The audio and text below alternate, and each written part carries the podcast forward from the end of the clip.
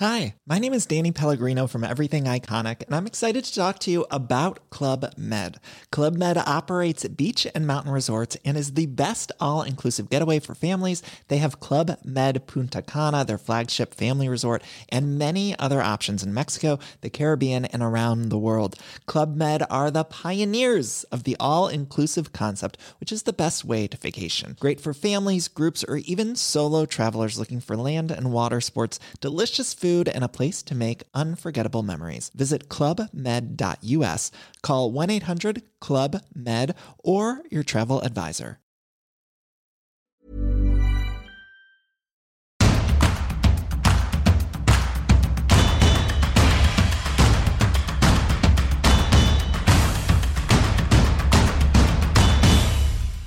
Salut à toutes et à tous, bienvenue dans Tour d'Europe, votre podcast sur l'actualité du football européen. Je suis Arthur Merle, journaliste chez Eurosport et je remplace avec grand plaisir Cyril Morin euh, cette semaine. Comme d'habitude, le programme est très chargé. On va d'abord aller en Ligue 1, retrouver Elton Mokolo qui va nous parler de la petite méforme de Kylian Mbappé et qui va surtout avec nous se projeter sur le gros choc qui nous attend euh, samedi prochain entre euh, le PSG et Lens. On ira ensuite en première ligue retrouver Philippe Auclair. L'actualité euh, football anglais est évidemment euh, chargée comme toutes les semaines. Et puis il y a un certain Manchester City Bayern Munich qui arrive en quart de finale aller de Ligue des Champions. On va commencer à se pencher sur cette rencontre côté anglais et côté allemand avec euh, David Lortolari, notre spécialiste Bundesliga, qui va nous dire un petit peu comment va ce Bayern Munich Thomas Tuchel et qui lui aussi va se projeter sur ce choc à venir et puis, on terminera avec Anna Caro, notre spécialiste Liga. Il sera en grande partie question du Real Madrid qui vient de vivre une semaine très inégale et qui affronte Chelsea en quart de finale de Ligue des Champions. Voilà, le programme euh, est complet. Le petit rappel habituel, euh, Tour d'Europe est disponible sur toutes les plateformes de podcast. Il vous suffit de taper Eurosport Football Club et de vous abonner. Voilà, tout est dit, on est prêt, c'est parti. On commence donc ce tour d'Europe avec la Ligue 1 et on retrouve notre spécialiste du championnat de France, Elton Mokolo. Salut Elton, comment ça va? Est-ce que tu as passé un, bon week-end de football et est-ce qu'il y a une image qui t'a marqué dans ce week-end de Ligue 1 alors déjà, salut Arthur, oui, je vais très bien. Alors euh, le week-end, il a été un peu contrasté parce qu'effectivement, il y a eu de bonnes performances. Il y a surtout une très bonne performance que je voulais relever, celle de Maxime Dupé. Alors c'est vrai qu'on ne parle pas énormément de Toulouse, mais ça a été un très bon match entre Montpellier et Toulouse. Et Maxime Dupé a fait euh, des arrêts qui ont été très importants, sept parades, et qui ont contribué à ce que Toulouse ramène une victoire qui est très importante. Pourquoi je voulais parler de Toulouse? Parce que c'était aussi pour récompenser euh, leur parcours en Coupe de France, avec notamment cette finale face à Nantes. Et donc, ça me paraissait juste de récompenser notamment Maxime Dupé, qui a été énorme. Cette 30e journée de Ligue 1 s'est terminée par un match nul entre Lorient et l'Olympique de Marseille. 0-0, c'est la première fois cette saison que l'OM fait un résultat nul et vierge, toute compétition euh, confondue. C'est le deuxième nul de suite en Ligue 1 pour l'OM, qui était sur une très belle série à l'extérieur jusqu'ici. Euh, qu'est-ce qu'il dit de la forme actuelle de l'OM, ce match nul, et est-ce que ce sont la, fin des espoirs? Est-ce que c'est la fin des espoirs pour l'OM dans la course au titre, selon toi, Elton? Bah, sur le plan du titre, ça me paraissait déjà très compliqué. Euh, je l'ai déjà dit à plusieurs reprises. Il faut savoir que là, on est quand même sur une moyenne de points élevée quand on parle de concourir face au PSG, parce que le PSG, même si, on en parlera tout à l'heure, et euh, n'est pas dans la meilleure de ses formes, ils sont potentiellement au-dessus de 90 points. Marseille n'en est pas ces considérations-là. Et on voit une équipe marseillaise qui est pour moi en crise de croissance. C'est-à-dire que là, ils sont euh, à un stade de la saison où c'est un peu plus compliqué, notamment euh, sur le football. Au niveau des individualités, les individualités commencent à fatiguer. Donc forcément, tout ça contribue au fait que la machine marseillaise est beaucoup moins huilée que euh, début février, où Marseille était vraiment à un niveau euh, de performance qui était excellent. Et là, pour le coup, ça ne compromet pas euh, notamment la course au podium, qui reste l'objectif, comme l'a dit Pablo Longoria, dans le Figaro, parce que Marseille a toujours, par exemple, trois points d'avance sur Monaco qui a fait match contre Nantes. Il faut se concentrer sur ça, vraiment, de manière à ce que Marseille puisse terminer la saison de la meilleure des manières, donc avec une place sur le podium. Maintenant, on a dans l'idée que Marseille doit aller chercher notamment cette deuxième place. La semaine prochaine, on en parlera tout à l'heure. Il y a un PSG lance. Marseille euh, va, euh, va, jouer contre 3, donc ça paraît normal de voir Marseille pouvoir être potentiellement deuxième euh, dès la fin de la semaine prochaine. Tu as commencé à l'évoquer, Elton, ce PSG lance qu'on attend énormément. Ce sera samedi soir. On va l'évoquer dans ce Tour d'Europe, mais avant, on va faire un tout petit retour en arrière et on va revenir sur la victoire parisienne à Nice euh, ce week-end, 2-0. Alors, le PSG a au moins au tableau d'affichage retrouvé des couleurs. Ce n'est pas forcément le cas de Kylian Mbappé. Mbappé qui vient de conclure un troisième match de rang euh, sans marquer en Ligue 1. Euh, Mbappé qui semble un petit peu moins dans son assiette. on l'avait même vu en équipe de France moins tranchant sur le deuxième match que sur le premier face aux Pays-Bas. Comment tu analyses ce petit coup de mou? On n'est pas là pour euh, dramatiser la situation, bien évidemment, mais comment tu analyses ça, toi, Elton, de ton côté? En ce qui concerne Kylian Mbappé, il y a plusieurs facteurs. Déjà, on pourrait parler du facteur collectif, ce qui pour moi demeure la chose la plus importante. On a vu un PSG qui n'était pas forcément dans la meilleure de ses formes, qui a eu euh, des défaites qui ont fait que la confiance est moindre. Et donc, à partir du moment où la confiance est moindre, il y a un marasme collectif. Et Kylian Mbappé euh, est dans ce collectif-là, et donc il est forcément touché. Ensuite, c'est vrai qu'on n'a pas le Kylian Mbappé qui est électrique, inspiré, déterminant dans les derniers mètres, et ça se ressent notamment pour le PSG. Donc, on a vu un match face à Nice où il a été très plus influent, de la même manière que la semaine précédente face à Lyon, il n'avait pas été très influent. Donc, par rapport à ça, c'est vrai qu'aujourd'hui, du côté du PSG, ça n'a pas porté à conséquence, notamment euh, face à Nice. Ça te permet toujours d'avoir au moins 6 points d'avance euh, par rapport à Lens, 8 points par rapport à l'Olympique de Marseille. Mais on a quand même envie de penser que pour que le PSG aille chercher ce titre, il va falloir retrouver peut-être pas la meilleure version de Kylian Mbappé, mais peut-être une version un peu plus acceptable. Parce que c'est vrai que là, Kylian Mbappé, déjà sur le plan collectif, on a besoin de lui, et aussi sur le plan individuel, parce qu'il y a quand même une certaine densité au sommet euh, pour le au classement des meilleurs buteurs. Et donc, euh, par rapport à ça, on a un Kylian Mbappé qui, au final, on est euh, sur la continuité en 2023 parce que on a le grand match face à l'Olympique de Marseille, on a sa bonne période face à Lille, mais à côté de ça, c'est des performances qui sont un peu plus discrètes qu'à l'accoutumée. Tu as parlé de l'impact de, des prestations collectives du PSG sur Kylian Mbappé, bien évidemment.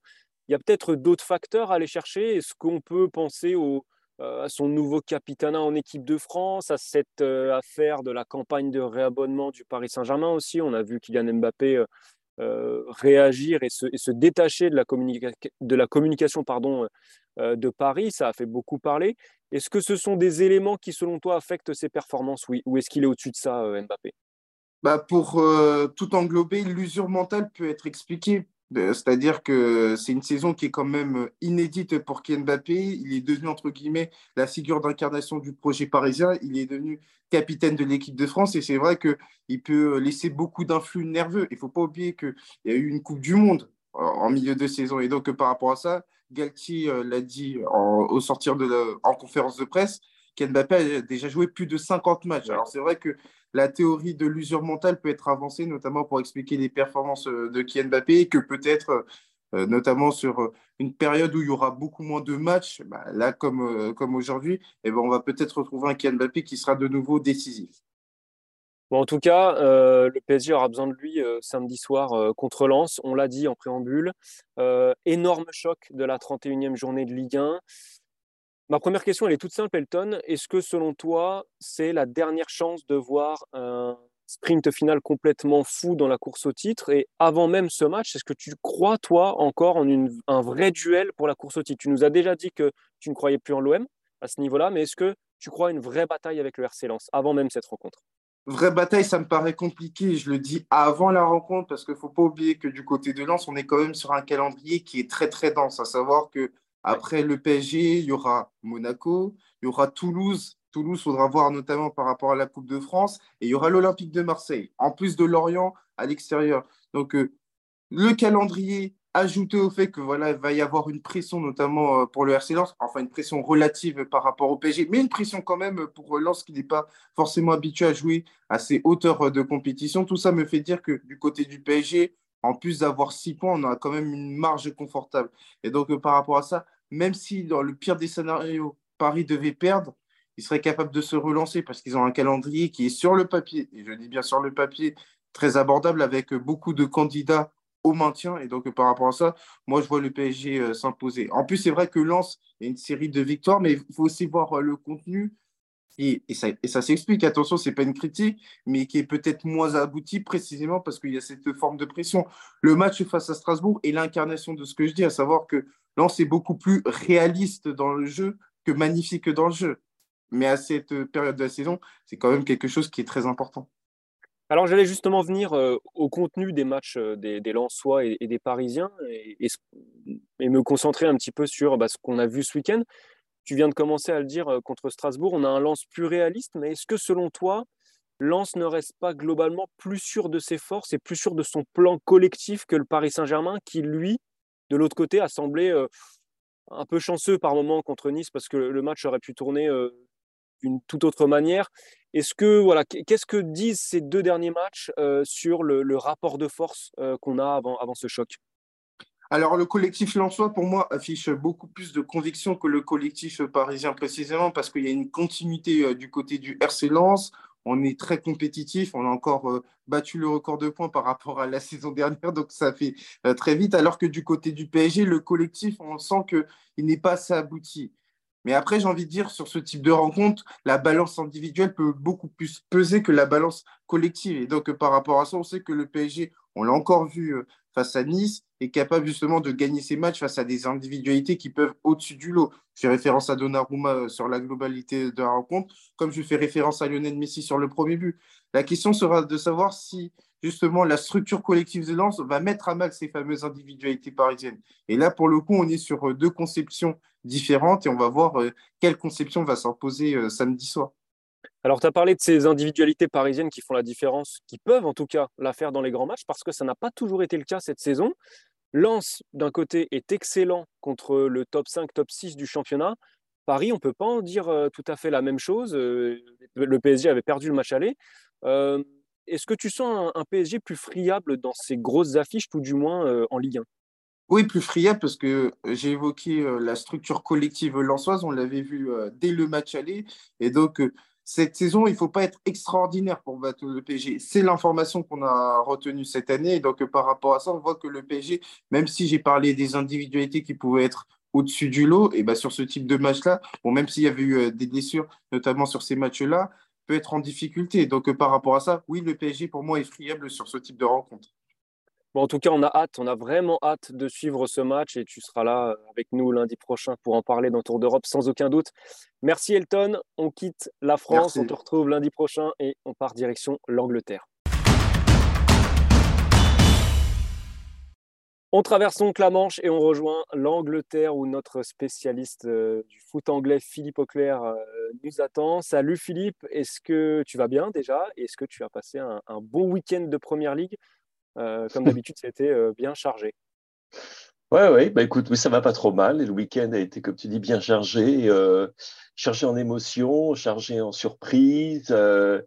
et chargé en football de, très, très, très, très grande qualité, à l'image de ce qu'on a vu hier en fin d'après-midi, euh, franchement, l'un des matchs, certainement le match de la saison jusqu'à présent, euh, entre Liverpool et Arsenal, qui a tenu absolument toutes ses promesses. Et euh, bon, je pense peut-être que c'est peut-être par ça que tu voudrais commencer. Parce qu'il y, a en effet énormément de choses à dire sur cette rencontre. sur cette rencontre qui a été en fait deux rencontres en une, la première complètement archi-dominée par l'Arsenal que l'on voit depuis des semaines, à savoir un Arsenal extrêmement séduisant, solide, bien organisé, euh, extrêmement dangereux en attaque, avec un Gabriel Martinelli qui, euh, euh, qui fait feu de toute flamme sur, sur, son aile gauche, Bukayo Osaka toujours aussi dangereux, Gabriel Jesus de retour et de nouveaux, de nouveaux buteurs, face à une équipe de Liverpool qui, elle, ressemblait à celle que l'on a vue également récemment, c'est-à-dire une équipe qui semble, n'avoir, qui semble avoir perdu toute énergie, dans laquelle des joueurs comme Virgil van Dijk ne sont absolument, et Trent Alexander-Arnold, ne sont absolument pas au niveau euh, qui était le leur il y a encore, il y a moins d'un an.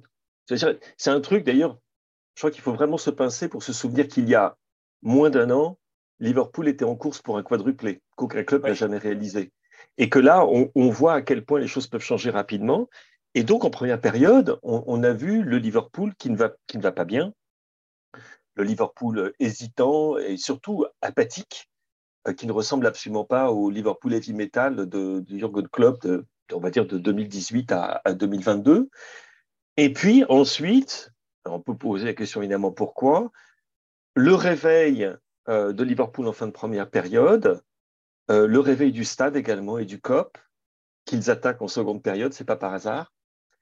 euh, et un Arsenal qui montre d'autres vertus, qui sont des vertus de courage, mais qui montre aussi des limites, et qui peut dire merci à un très très grand Aaron Ramsdale pour ramener un point de d'Anfield, alors que très honnêtement, dans les dernières secondes de jeu, on se disait que c'était pas possible, revenant de 2 à 0, revenant à 2 1, 2 2.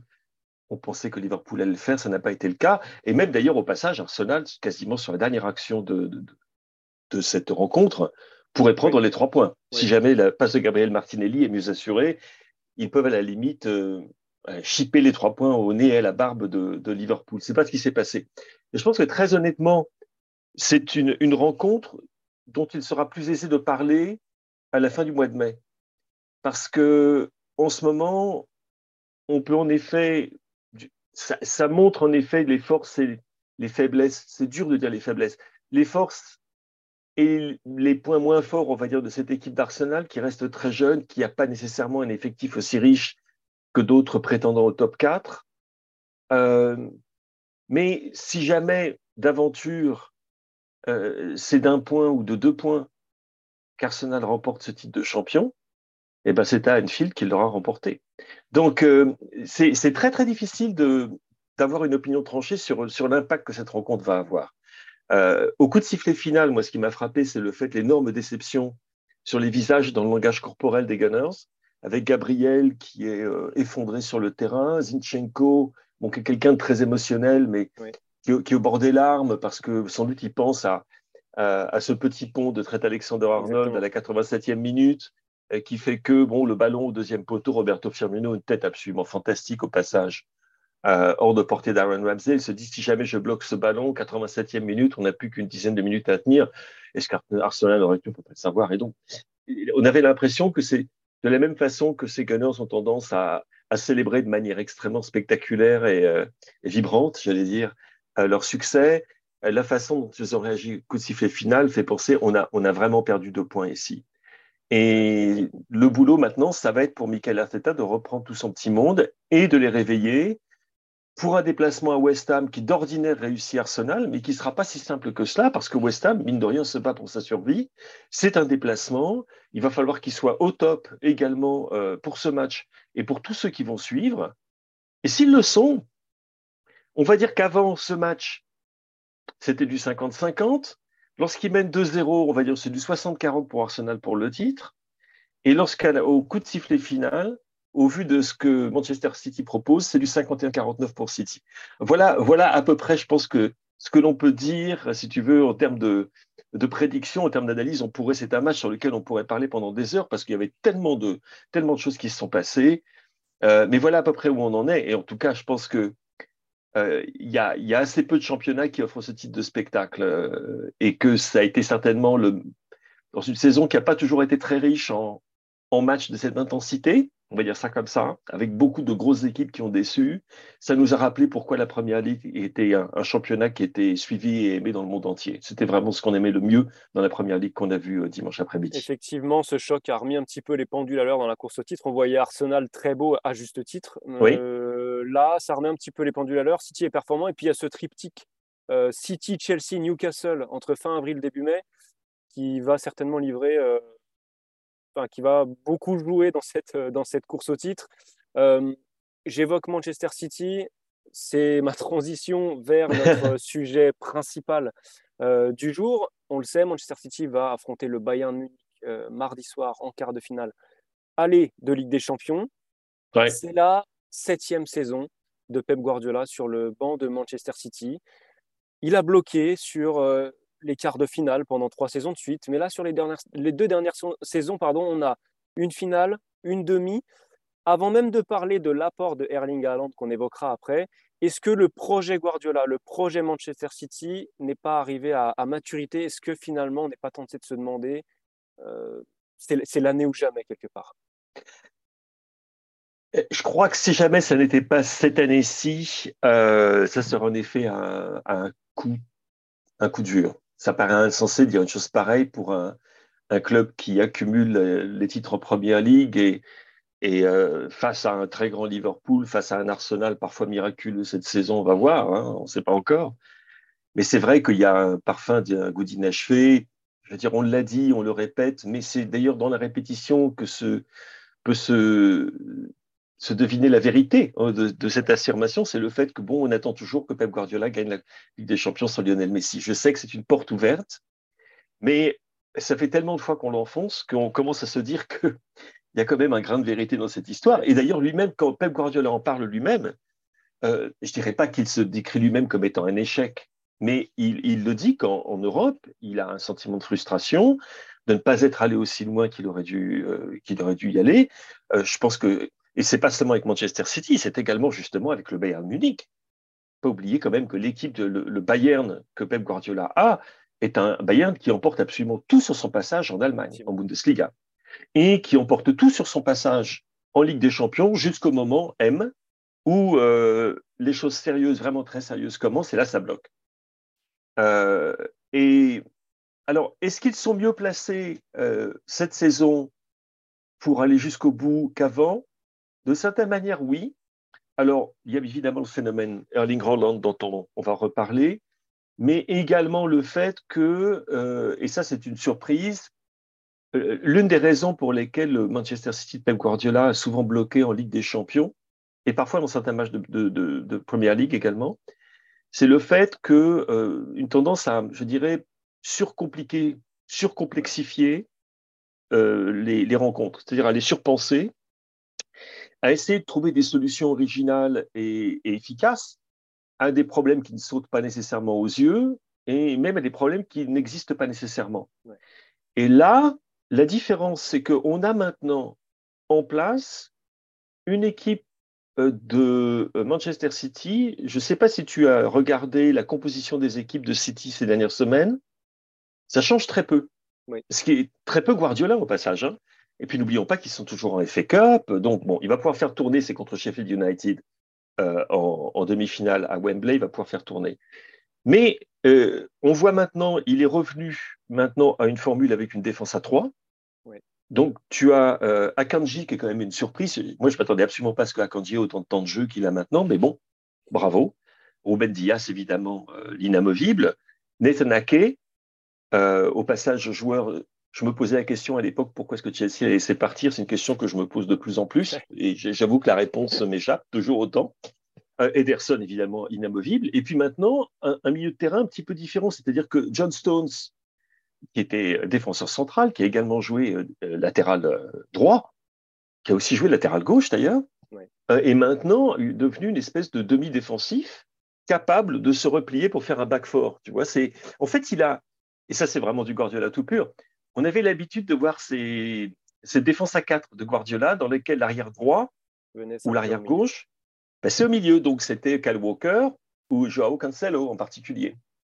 Et là, en fait, il a décidé, non, je vais faire l'inverse, c'est-à-dire que je vais faire une défense à trois avec un milieu de terrain, voire deux milieux de terrain qui peuvent se repositionner dans la ligne arrière et qui sont Rodri, qui est dirigé en défense centrale, et John Stones, qui est un défenseur de formation. Donc tu as cette euh, structure défensive très solide, très difficile à passer. Ensuite de quoi tu vois euh, De Bruyne et Gundogan. Bon, c'est pas mal comme association, comme demi-créatif. Euh, il, y a pire dans l'axe. Riyad Mahrez qui joue magnifiquement en ce moment et Jack Grealish qui joue le meilleur football de sa carrière sur les côtés. Et Erling Haaland quand il est disponible et il est de nouveau en avant-centre. Et donc du coup, tu as l'impression que tu vois pour la première fois depuis très très très très longtemps quelque chose qui ressemble à un 11 type pour Pep Guardiola.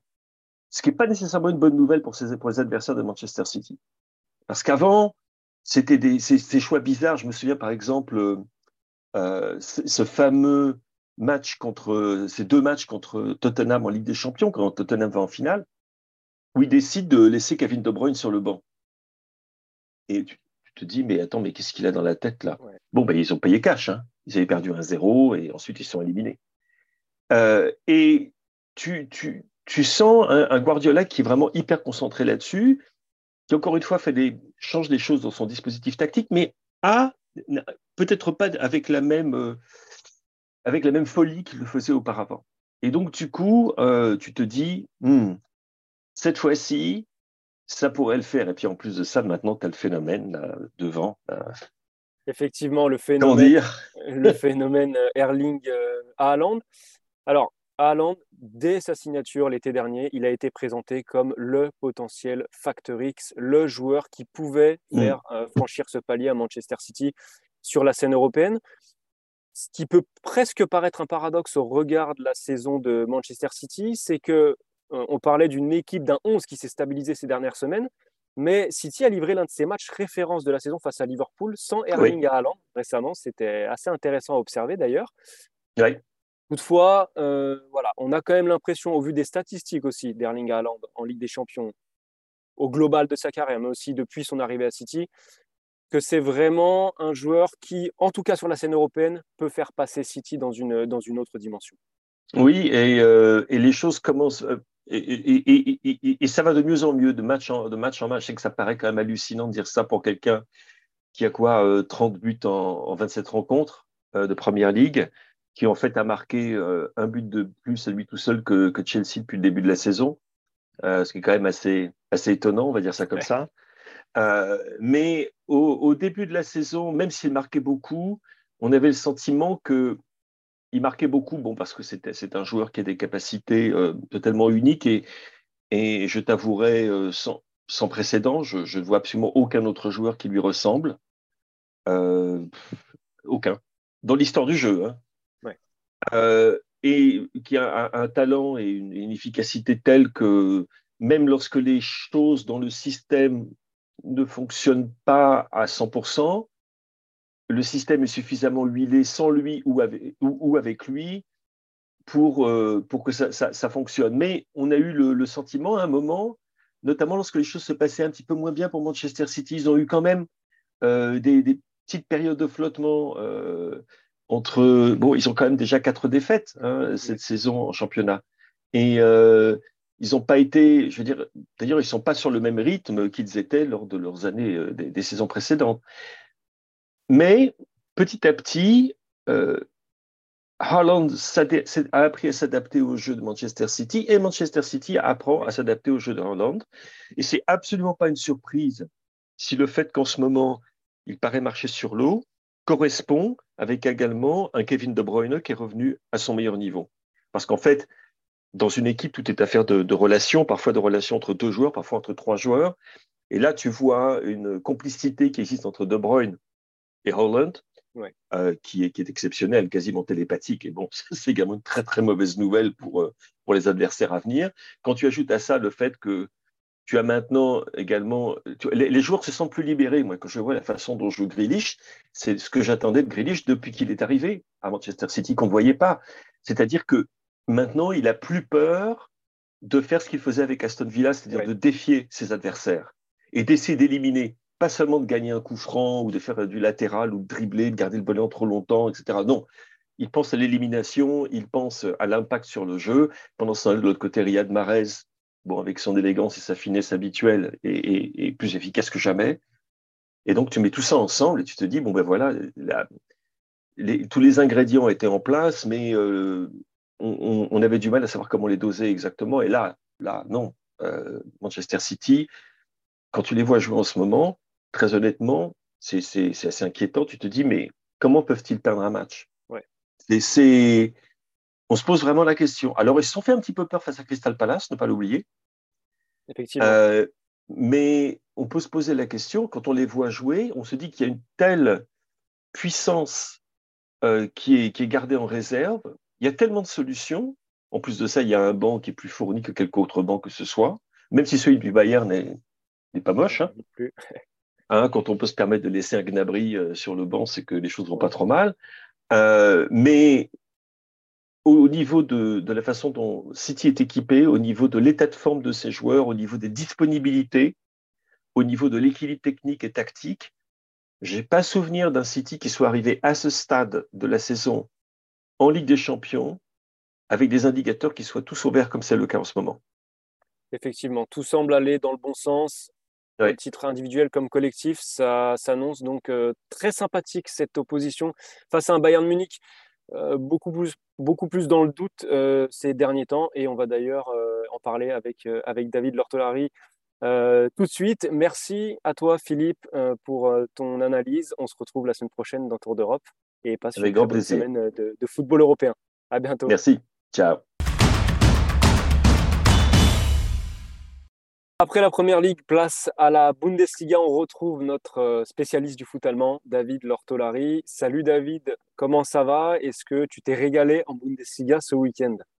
Salut, bah oui, ça va bien, ça va bien et on se régale. Pourquoi? Parce qu'une raison très simple, c'est suspense en haut du classement, suspense en bas du classement avec des, des changements, des surprises tous les week-ends. Donc c'est la Bundesliga qu'on aime et un Bayern qui n'est pas seul devant, ça fait du bien aussi. Effectivement, Dortmund a, gagné dans le même temps que, le Bayern. Euh, est-ce que le BFAOB s'est bien relevé donc, euh, de cette claque euh, dans le choc de la, semaine précédente Est-ce qu'on sent des, joueurs prêts à, à, se remettre à fond dans cette course au titre?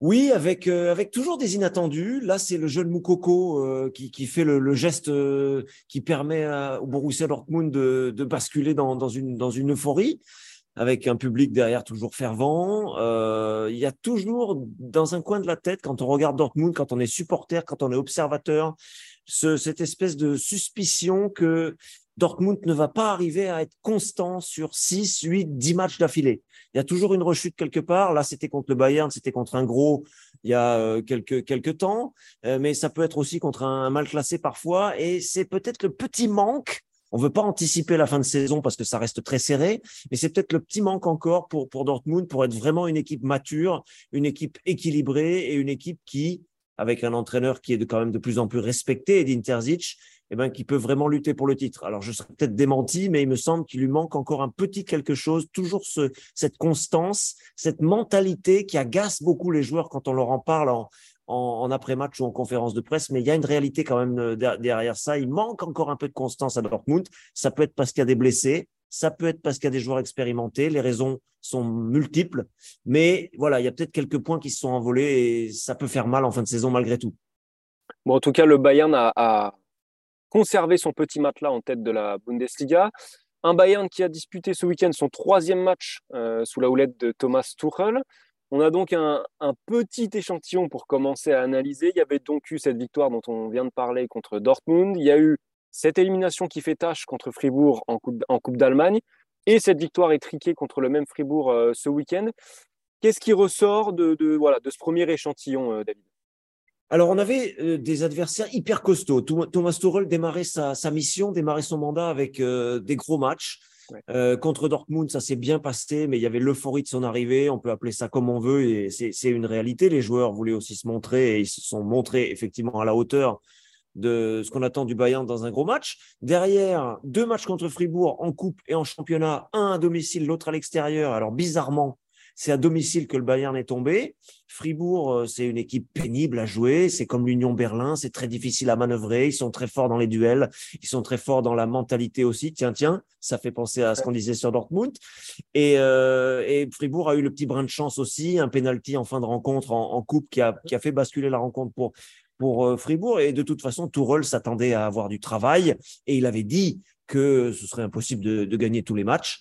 Euh, il a été euh, quelque part exaucé dès le deuxième match. Mais il y a eu la réaction suffisante, même si ça a été un peu laborieux. Le dernier match qu'on a vécu, c'était en championnat, c'était à l'extérieur, dans la forêt noire à, Fribourg. Et ça a été une courte victoire 1-0. Ça a été un but d'un défenseur, certes, mais un Bayern quand même qui a montré qu'il pouvait réagir après un mauvais résultat. Voilà, des premiers enseignements un peu timides par rapport à, la patte Thomas Tuchel, il me semble, pour parler simplement, qu'il a remis en place des fondamentaux typiques Bayern, défense à 4, deux milieux défensifs, un attaquant autour duquel euh, on se projette et, on tourne. Euh, c'est un système qui avait réussi avec Van Gaal, qui avait réussi avec Heinkes, qui avait réussi avec Hansi Flick, qui avait réussi avec Ottmar Hitzfeld, et Tuchel s'est réinstallé un petit peu là-dedans. Et puis, quelques symboles. Mathis Delirte euh, en défense, qui a marqué ce but très important là en championnat, une frappe de loin euh, formidable. Il est en train de s'installer comme un vrai patron de la défense avec Dayot ou Upamecano. Upamecano était absent pour suspension, cinq cartons jaunes. Donc euh, Delirte, super. Et puis une mini polémique autour de, du capitaine Kimmich, capitaine en l'absence de Thomas Müller. Quand celui-ci cède la main, c'est Kimmich qui prend le, le capitana.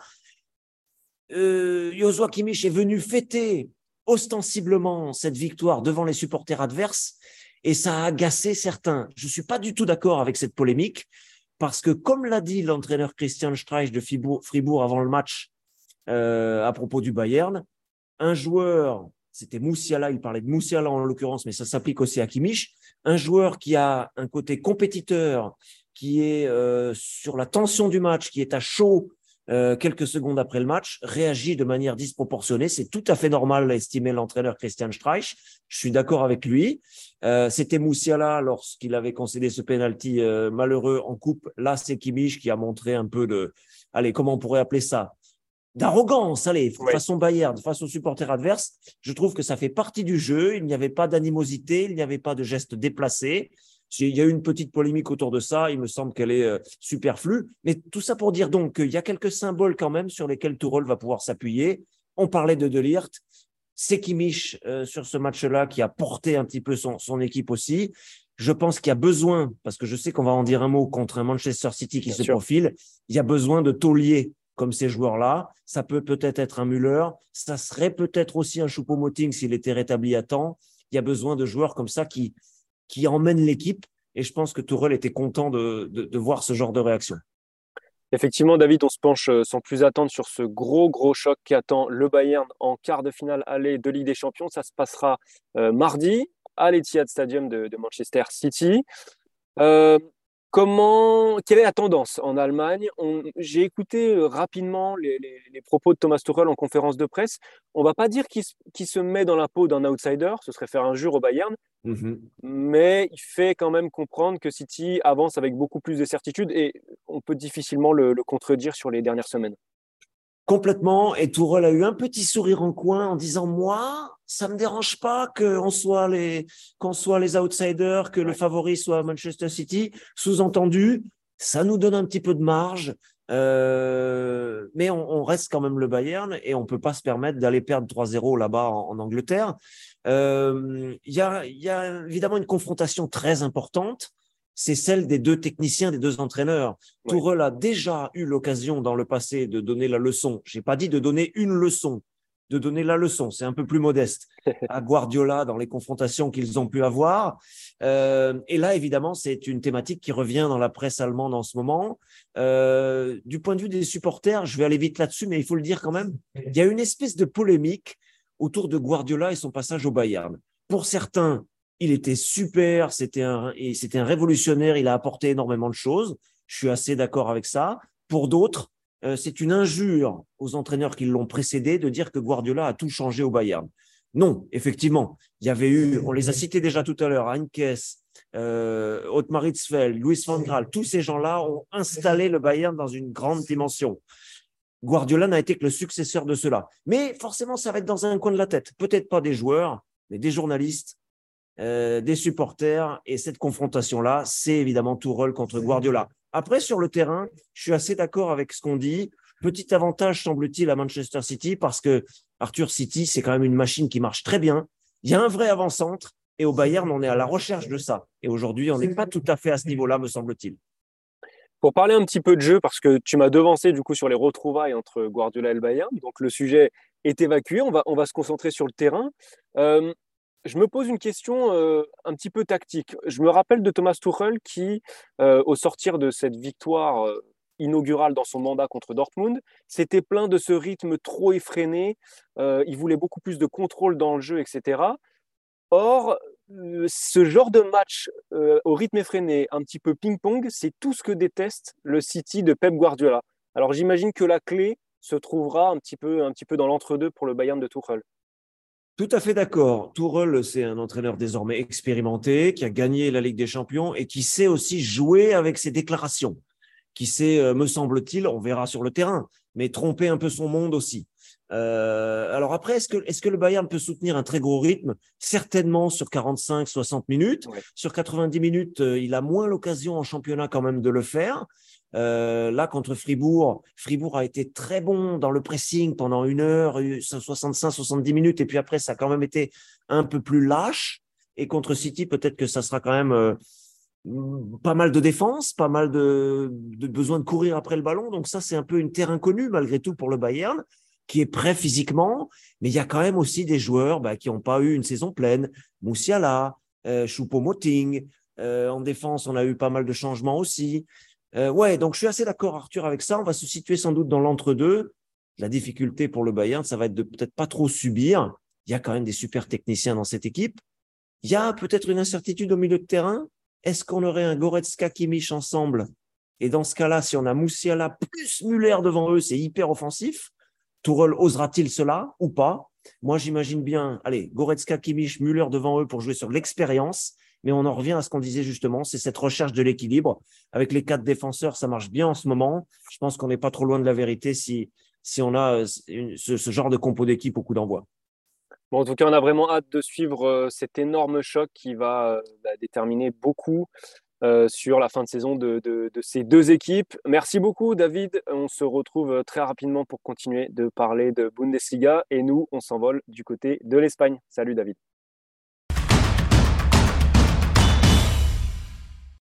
On termine donc ce tour d'Europe avec la Liga. On va euh, en grande partie s'intéresser euh, au Real Madrid et pour cela, on accueille Anna Caro. Salut Anna, comment ça va? Est-ce que tu as passé un, bon week-end euh, en Liga? Salut, oui, oui, un bien meilleur week-end que les, que les précédents. On a vu beaucoup de buts, on a vu beaucoup de cartons aussi, mais c'était un bon week-end globalement.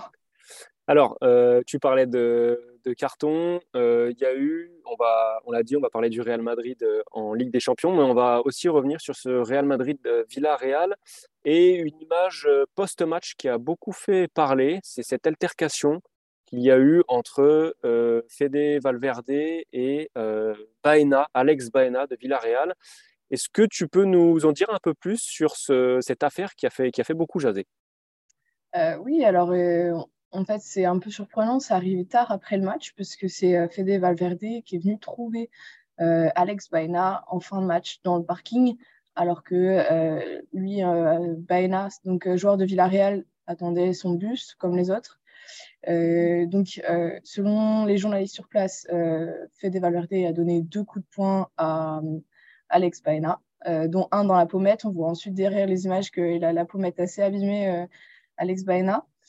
Euh, et en fait, ça survient alors que, bon, effectivement, dans le match, ils se sont un peu cherchés, mais c'était pas aller plus loin que ça. Ça ressemblait plutôt à du fait de match qu'autre chose.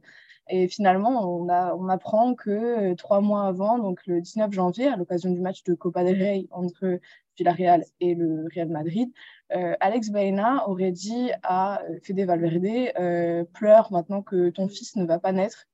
C'est une référence en fait au fait que euh, Alex, euh, non, Fede Valverde et sa femme euh, connaissaient des difficultés dans la grossesse du coup de leur deuxième enfant.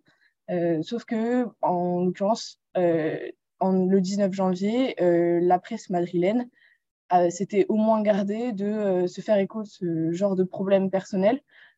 C'est-à-dire que sa femme avait dit sur les réseaux sociaux qu'ils avaient un problème familial, que ça n'était pas lié au foot, que c'était personnel. Euh, simplement, on n'avait pas la raison exacte euh, du problème. Et elle ne s'est confiée qu'un mois après dans une interview euh, à Marca le 24 février pour expliquer qu'en fait, elle a failli perdre son enfant durant la grossesse. et donc, elle a rassuré derrière en disant que finalement l'enfant allait bien, qu'il n'y avait pas tous les problèmes qu'on lui avait annoncés initialement. Euh, simplement, la question voilà, se pose maintenant de est-ce que Alex Baena a vraiment dit ça, lui, en ayant des infos que nous, euh, comme des mortels, on va dire, n'avons pas? Euh, je pense que dans tous les cas, on aura les images, parce qu'on sait que la, télévision espagnole est très forte pour faire de la lecture labiale, etc. Donc, on finira par savoir en fait si Alex Baena a vraiment dit ça ou pas. pour le moment, c'est Alex Baena qui a porté plainte hier soir contre de Valverde pour cette agression. Euh, il a reçu le soutien de son club de Villarreal qui dit qu'il croit en la version du joueur.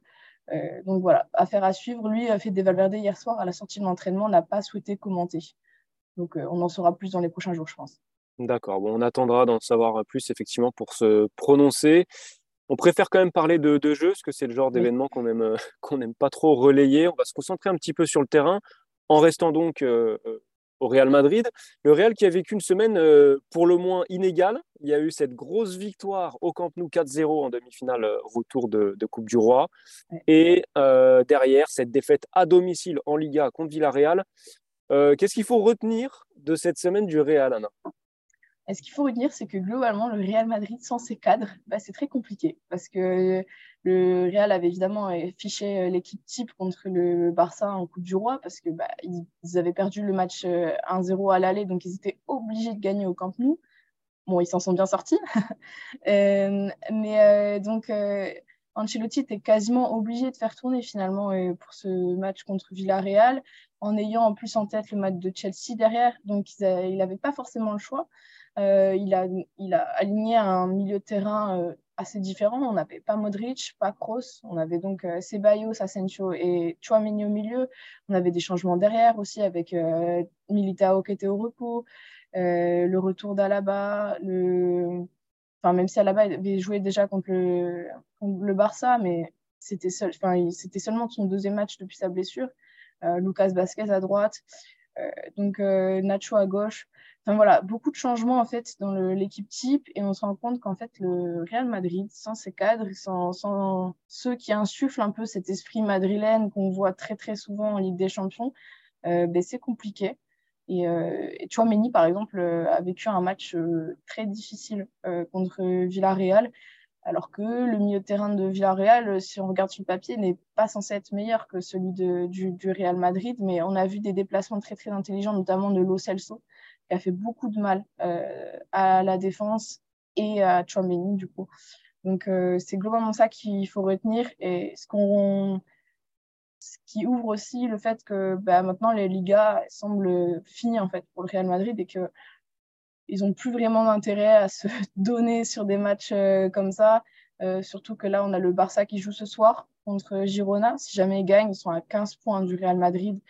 Euh, voilà, la Liga, elle semble quasiment, enfin, elle semble définitivement jouée. Et d'ailleurs, Ancelotti s'en est pas caché en conférence de presse. Tu m'as fait la, transition, Anna. Est-ce qu'on n'a pas l'impression, effectivement, Carlo Ancelotti euh, a dit que le Real était beaucoup moins performant en Liga cette saison, c'était pas le même Real que l'année dernière en championnat. Est-ce qu'on n'a pas l'impression que le Real choisit un petit peu ses matchs cette saison et que euh, ses potentiels 15 points de retard avec le Barça vont pas accentuer ça on a un Real euh, très performant euh, en coupe, dans toutes les coupes cette saison, et beaucoup moins en Liga. Euh, le risque, c'est de voir le Real complètement lâcher la rampe en Liga, malgré d'ailleurs la pression de l'Atlético derrière, et, tout donner en Ligue des Champions euh, oui, vraisemblablement oui. Je pense que surtout si là euh, ils font des bons matchs contre Chelsea, ils auront tout intérêt eux sportivement à, tout donner sur la Ligue des Champions. Lucas Vasquez à la fin du match, il dit d'ailleurs euh, maintenant nos objectifs c'est la Coupe et la Ligue des Champions. la Liga, voilà, ça va passer au troisième plan. Il leur reste pas tant de matchs compliqués que ça à la fin de la saison, donc même en faisant tourner en Liga, ça devrait bien se passer. ce qui reste étonnant en tout cas pour la, pour la Liga, c'est que euh, on a ces joueurs qui ont peu l'occasion de jouer. Euh, donc des, Ceballos, par exemple, etc.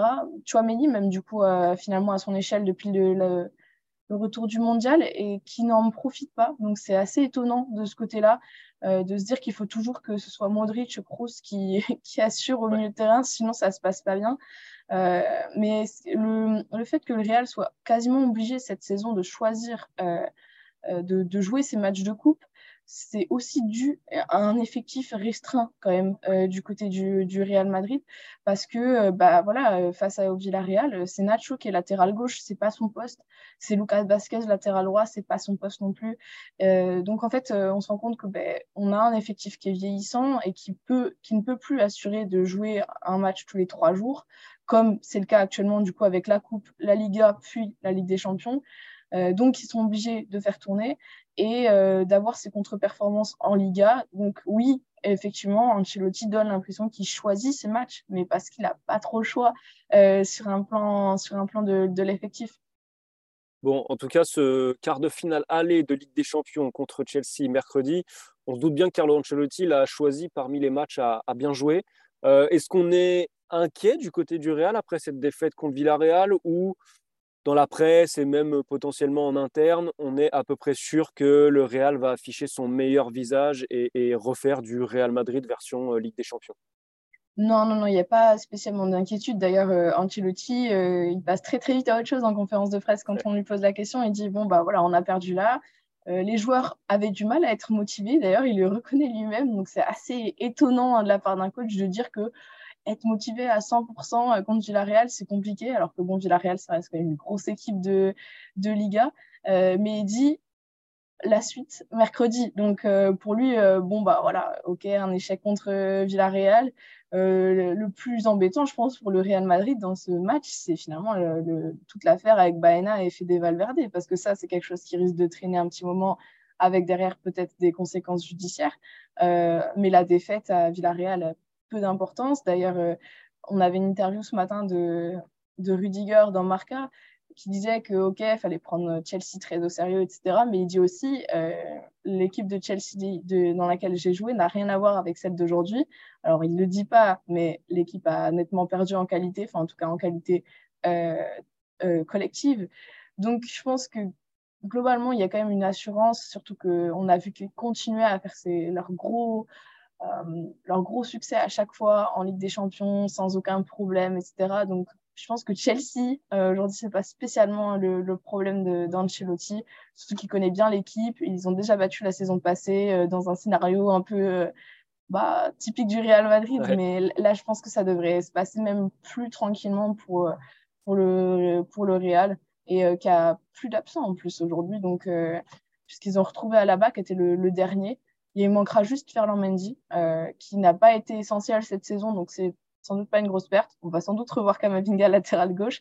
Mais, euh, mais non, c'est pas du tout une inquiétude, en tout cas, après cette défaite contre Villarreal euh, du côté du Real Madrid.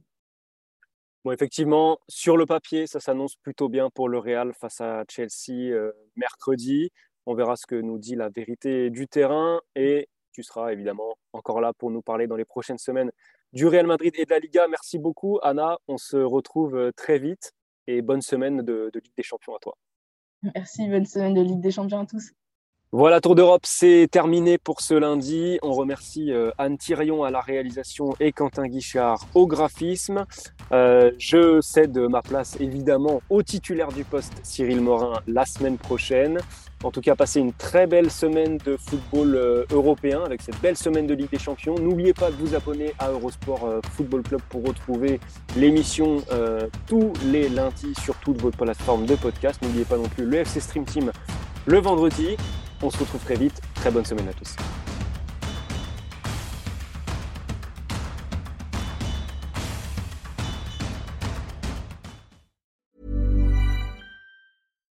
Hi, this is Bachelor Clues from Game of Roses, of course, and I want to talk about Club Med. Everybody knows Club Med has been the pioneer of the all inclusive resort since 1950, with almost 70 resorts worldwide, ranging from beachside destinations in the Caribbean and Mexico to exotic locations like the Maldives and Morocco, or even the mountain destinations like Japan and the European Alps. Dine on delicious gourmet cuisine, enjoy more than 20 activities, and make memories with your family. For more information, visit clubmed.us or call 1 800 Club Med or your travel advisor.